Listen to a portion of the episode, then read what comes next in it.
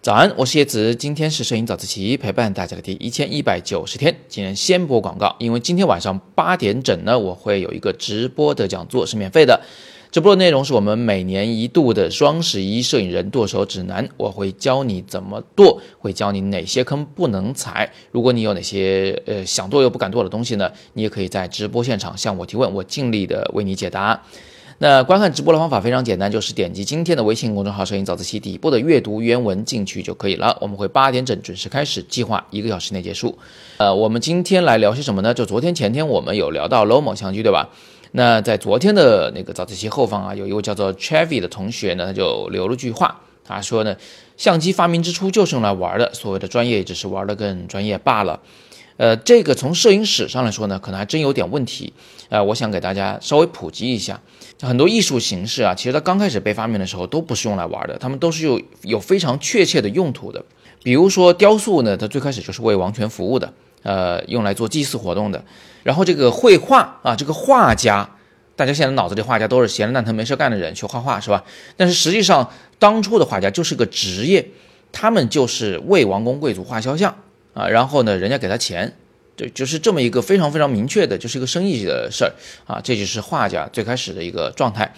啊。当然后来慢慢也发展出了装饰艺术啊，在装饰艺术之后呢，可能画家的这个生存方法也变了，他们不再是呃由甲方明确给他们钱，然后他们拿钱办事儿，而是变成了他们创作一些艺术作品，然后由整个社会来养着他们啊，比如说一些所谓的基金啊，或者是。啊，这这个一些画廊来代理他们的作品啊，等等等等的，它就不再是那种非常直接的一种服务的关系。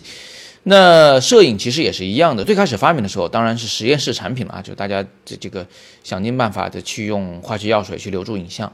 当然，一旦它技术成熟以后，它第一个被应用的其实就是新闻业嘛，就是新闻摄影，对不对？然后接下来，摄影在很长一段时间里面都是步了这个绘画的后尘，就是为那些非常有钱的人拍肖像照。当然，这里面也有一个互相影响的事情，就是当摄影开始拍肖像照以后，那绘画发现自己明显不如人呢，于是呢，绘画就开始走向了呃抽象，走向了就纯粹的一种装饰，走向了一种思想的表达。总之，就是绘画开始做那些摄影做不太到的事儿。总之呢，摄影师啊，才最开始就是一种职业，摄影就是用来办事儿的。只不过到了后来，呃，经过一次、两次、三次的这个摄影的普及，包括呃幺三五胶片的普及啊，就是那种小相机的普及，还有数码相机的普及，还有手机摄影的普及，一次、两次、三次的普及以后，摄影呢变成了有越来越多的这个玩的成分。那么今天我说这些呢，就是艺术史里的一点点小知识啊，大家听一听就好了。这样的知识看上去虽然不太实用，但是实际上呢，它们累积起来以后，就能帮助你理解摄影到底是什么。你对你正在做什么、正在拍什么，就更加的清楚了。